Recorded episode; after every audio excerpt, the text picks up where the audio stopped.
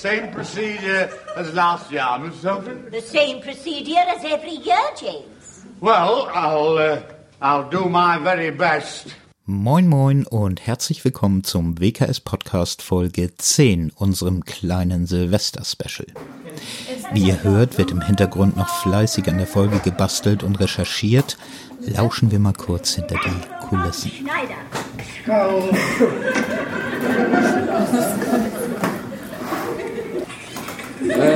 ja, also ich mache jetzt Silvesterbrot. Ich habe jetzt die neuen traditionellen Silvestermühlen aus der ganzen Welt. Oh, that Äh, dann machen wir alle einen Beitrag, einen kurzen und sagen kurz einen kleinen Beitrag. Du machst, ja, du machst Essen, ich mach Also Bräuche. internationale, Ge- Justin, du musst ja denken, inter internationale Essensbräuche. Und Lukas macht Silvester aus aller Welt. Können wir das so machen?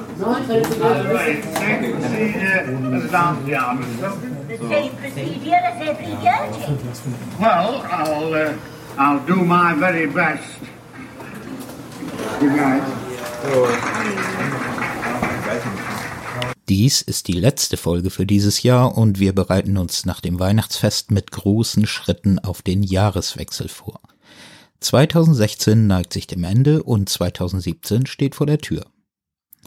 Zehn Folgen des WKS Podcast haben wir hinbekommen in diesem Jahr. Ich bin mit dem Ergebnis sehr zufrieden und freue mich schon auf das zweite Halbjahr mit vielen neuen, spannenden und interessanten Themen. Das Lied am Anfang musste sein. Diese Musik verbinde ich mit den Silvesterpartys meiner Kindheit. Jedes Silvester lief irgendwann dieses Lied neben unzähligen anderen Stimmungsliedern und natürlich saßen auch alle irgendwann am frühen Abend vor dem Fernseher, um das berühmte Dinner for One zu schauen. Das brachte dann garantiert die richtige Silvesterfeierstimmung. Noemi und Eileen sind dann auch mal der Frage nachgegangen, Warum feiern wir Silvester? Von Noemi und Eileen. Im Jahr 1582 wurde der letzte Tag des Jahres vom 24. Dezember auf den Todestag des Papstes Silvester I. verlegt. Der 31. Dezember ist der Namenstag von Silvester. Ein Name, der in Deutschland eher unüblich ist. In anderen Ländern ist er jedoch recht gebräuchlich. Der Vorname Silvester stammt aus dem Lateinischen von dem Wort Silva, Wald. Er bedeutet übersetzt Waldmensch. Die Germanen fürchteten die Silvesternacht und veranstalteten deshalb selbst ein Höllenspektakel. Jeder machte so viel Lärm, wie er nur konnte. Sie zündeten Holzräder an, die sie brennend ins Tal rollten, um die Dunkelheit und die bösen Geister zu vertreiben. Von diesem Kult stammt die heutige Tradition, in der Silvesternacht Böller und Feuerwerkskörper zu zünden. Weiterhin werden Mitternachts Gottesdienste, auch Mette genannt, abgehalten, um das neue Jahr zu begrüßen. Im Fernsehprogramm laufen viele Sketch-Sendungen und natürlich der Kultklassiker Dinner for One. Die bekannte Neujahrssprache wird in Deutschland seit 1971 jedes Jahr vom jeweiligen Bundeskanzler gehalten. Feuerwerke sind zwar schön anzusehen, was wir jedoch einmal bedenken sollten. Allein in Deutschland werden jährlich etwa 100 Millionen Euro für Raketen und andere Böller ausgegeben. Viele sind der Ansicht, dass Silvester ohne die Knallerei nur halb so viel Spaß machen würde. Andere finden die viele Feuerwerke weitaus übertrieben. Die Feuerwerkskörper sind zudem alles andere als umweltfreundlich. Es wird viel Müll produziert und für sehr viele Tiere in den freien Naturen wie auch Haustiere ist die Böllerei mit extrem Stress verbunden. Man könnte auch einfach einige wenige Feuerwerke für die Öffentlichkeit veranstalten, so wie es in vielen anderen Ländern üblich ist. Viele Hilfsorganisationen rufen dazu auf, das Geld lieber für wohltätige Zwecke zu spenden, anstatt für ein kurzes Vergnügen in der Silvesternacht so viel Geld in die Luft zu jagen. Könnten die Menschen damit notleidende Menschen helfen oder gute Projekte unterstützen. Das war's wieder von uns. Wir wünschen euch ein frohes neues Jahr. Justin klärt mal auf, was es so mit verschiedenen Silvesterbräuchen auf sich hat. Hallo, hier sind für euch noch vor Silvester Justin, Lukas und Marcel und wir präsentieren euch heute unsere Beiträge zum Thema Silvester. Jedes Jahr feiern wir an Silvester den letzten Tag des Jahres, der immer am 31. Dezember gefeiert wird. Aber was machen wir an Silvester? Vielleicht kennt ihr einige Bräuche, die an Silvester üblich sind, wie Bleigießen oder das Anzünden von Feuerwerk. Ich erkläre euch, warum wir das machen und woher diese Bräuche eigentlich kommen. Fangen wir mit dem Bleigießen an. Beim Bleigießen wird ein Bleistück in einem Löffel über einer Flamme erhitzt. Anschließend wird die Flüssigkeit schnell in eine Schale mit kaltem Wasser gekippt. Nachdem die Bleifigur erhärtet ist, analysiert man sie und deutet so eine Form. Die Form steht dann für ein, für ein Glückssymbol. Zum Beispiel hat eine Bleiform eine Dolchform, so steht sie für drohende Gefahr. Nun zu der Frage, warum wir Knallerbsen, Tischfeuerwerke und Knallbonbons benutzen. Es ist eigentlich einfach zu erklären, denn wer Knallbonbons kennt, weiß, dass sie mit Glücksbringern gefüllt sind, wie zum Beispiel Hufeisen, Kleeblättern oder Babyflaschen. Denn all diese Glücksbringer sollen Glück im neuen Jahr bringen. Zu jeder guten Silvesterparty gehört natürlich auch reichhaltiges Essen.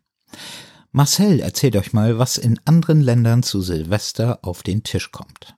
Top 6 traditionelle Silvestermenüs aus der ganzen Welt. Platz 6 Russland die Grenzen Russlands liegen zu weit verstreut, als dass man hier ein typisches Silvestermenü benennen könnte. Unter anderem kommen hier Fisch oder Fischsülze, verschiedene Krabben und Schichtsalate oder hausgemachte Pirogen mit den unterschiedlichsten Füllungen an den Tisch.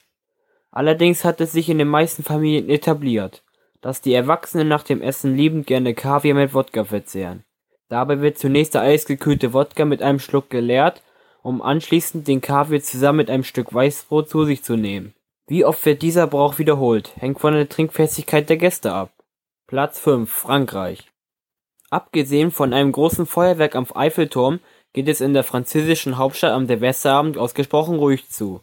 Denn während es am bekanntesten Wahrzeichen der Stadt funkelt und leuchtet, ist es Privatpersonen verboten, eigene Knallkörper zu zünden oder Silvesterraketen in die Luft zu schießen. Daher widmen sich die Franzosen lieber den kulinarischen Vorzügen und lassen sich ihre Foie Gras, ihren Hummer oder ihre frisch zubereiteten Austern genüsslich schmecken. Passend dazu wird natürlich ein auserlesener Wein getrunken. Um Mitternacht gehört es auf eine traditionelle Feier selbstverständlich auch dazu, mit einem guten Schluck Champagner auf das neue Jahr anzustoßen. Platz 4 Türkei Gerade an Silvester kann man sich von der raffinierten türkischen Küche und der Gastfreundschaft der Einheimischen überzeugen denn die orientalischen Gewürze und die aufwendigen Zubereitungsformen sorgen dafür, dass sämtliche Geschmacksnerven beansprucht werden. Neben dem klassischen Truthahn, der sich in der Türkei in den vergangenen Jahren immer mehr zu den beliebtesten Silvesteressen zählt, reichen viele Familien ein üppiges Angebot an traditionellen Vorspeisen und Beilagen, so dass für jeden Geschmack etwas dabei ist. Bis Mitternacht hat man dann genügend Zeit, um alle Speisen zu probieren und sich ordentlich satt zu essen, und es werden auch gerne diverse Snacks wie Nüsse und Süßigkeiten für nach dem Festessen vorbereitet. Besonders gut harmonieren übrigens gefüllte Weinblätter und pikante Reisgerichte mit dem gebackenen Truthahn. Platz 3 Japan Am Silvesterabend wird in vielen japanischen Familien Toshikoshi Soba serviert. Das sind lange Nudeln aus Buchweizen, die oftmals mit Wasabi, Erdnüssen oder Frühlingszwiebeln serviert werden. Der Kreativität der Köche sind bei der Zubereitung keine Grenzen gesetzt. Der längliche Form der Nudeln symbolisiert übrigens ein ebenso langes Leben, da ist es verpönt, die Soba-Nudeln zu zerbrechen. Ebenfalls soll es Unglück bringen, wenn man seine Portion bis Mitternacht nicht aufgegessen hat. Da dieses Silvesteressen aber zu den leichteren Gerichten zählt und die Portionen in den Porzellanschalen nicht sonderlich groß sind, sollte dies kein allzu großes Problem darstellen. Platz 2 Tschechien Tschechische Familien treffen sich gerne mit Freunden und Verwandten um gemeinsam in lustiger Runde das neue Jahr zu begrüßen. Dabei steht traditionell ein Kartoffelsalat auf der Speisekarte. In Kombination mit der frischen Karpfen, fein panierten Schnitzeln oder hausgemachten Würsten. Der deftige Salat sorgt dafür, dass niemand während der ausgiebigen Feier hungrig bleibt.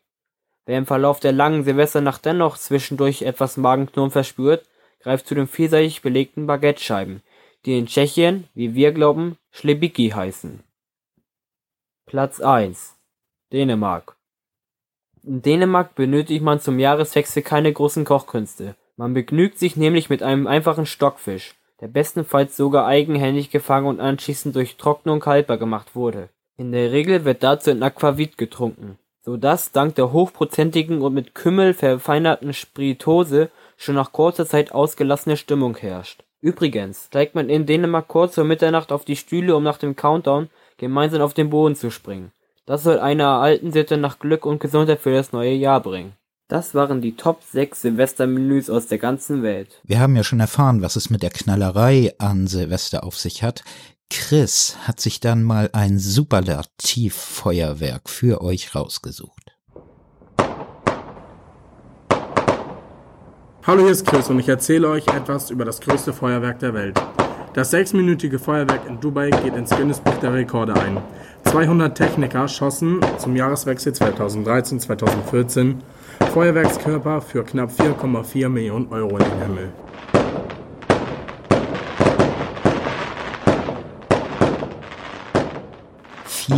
vier Millionen Euro in sechs Minuten in die Luft gejagt.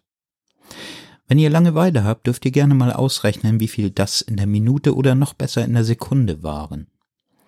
Und wer das Thema etwas sinnreich angehen will, der kann ja mal überlegen, was man mit dem Geld sinnvoller hätte machen können. Mir fällt da so einiges ein. Wie es hinter den Kulissen der Podcast-Produktion abläuft, habt ihr ja schon zu Anfang ein wenig erfahren. Hier kommt aber noch ein kleiner musikalischer Leckerbissen, in dem so einige Sprechschnipsel drin stecken, die es nicht in die Beiträge geschafft haben und das aus gutem Grund. Aber hört selbst viel Spaß. Von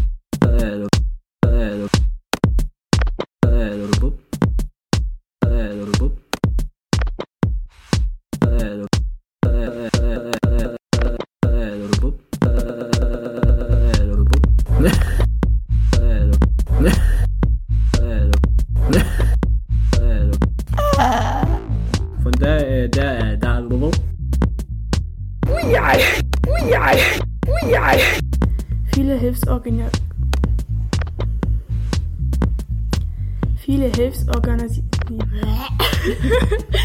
Mann! Okay, Hallo, hier sind für euch noch von.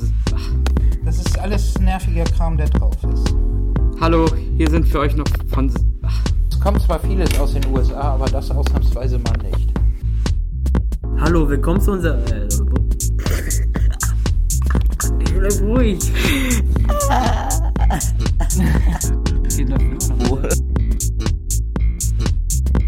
Da gibt es ganz besondere. Toshikoshi Soba. Toshikoshi Soba. Toshikoshi Soba. Toshikoshi Soba. Das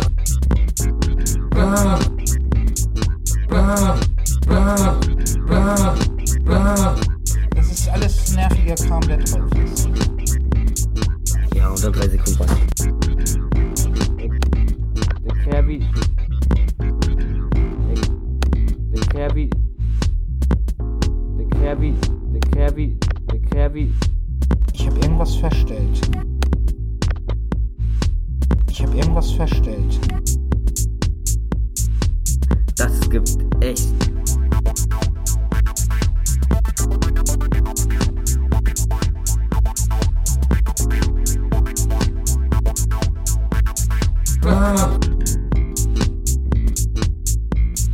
Josie Felizano. Jos, Jos, Jos, Jos, Josie Felizano. Was bedeutet. Was bedeutet. Na, erzähl. Was bedeutet. Na, erzähl. Was bedeutet. Na, erzähl. Schade. Schade. Schade. beim Bleigießen, beim Bleigießen, beim Bleigießen. Hallo, hier sind für euch noch von. Hallo, hallo.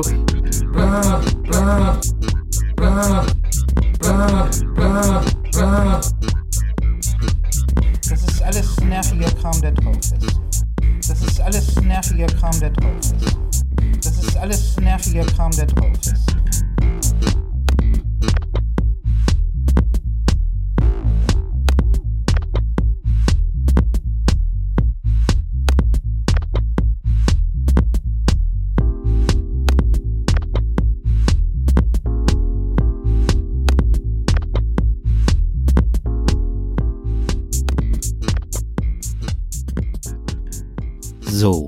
Jahreswechsel rückt näher und diese Folge dem Ende zu. Ein Wer hat's gewusst gibt es aber noch, wenn auch in abgewandelter Form. Ihr bekommt eine Frage und auch gleich die Antwort dazu. Ihr müsst sie bloß aufschreiben und gebt sie dann am ersten Schultag im Lehrerzimmer ab oder schreibt eine E-Mail. Ganz einfach diesmal. Könnte man meinen, aber hört selbst. Was versteht man unter Rummelpottlaufen? Und hier die Antwort. Was vor mehrere Lu. Ihr seid die doch limorischische Rechnung. Nee, so hast du so. Doch limor mit einem Wochen ist der Algefnung im Schicken nichts war als Seven Nuf mit der Por, aber der Befner schlot noch nicht näher voll doch limor. So, jetzt geht es dem Ende der Folge entgegen. Einige Beiträge haben aufgrund von technischen Schwierigkeiten leider nicht in die Folge gefunden, vielleicht holen wir das nach. Hoffentlich hat es euch trotzdem gefallen und euch ein bisschen auf die Jahreswende eingestimmt. Uns bleibt, euch ein schönes Silvester zu wünschen und einen guten Rutsch ins Jahr 2017. Vielleicht ein Grund, sich noch einmal die Top 10 für ein erfolgreiches Schuljahr anzuhören. Ich glaube, das war Folge 2, ja.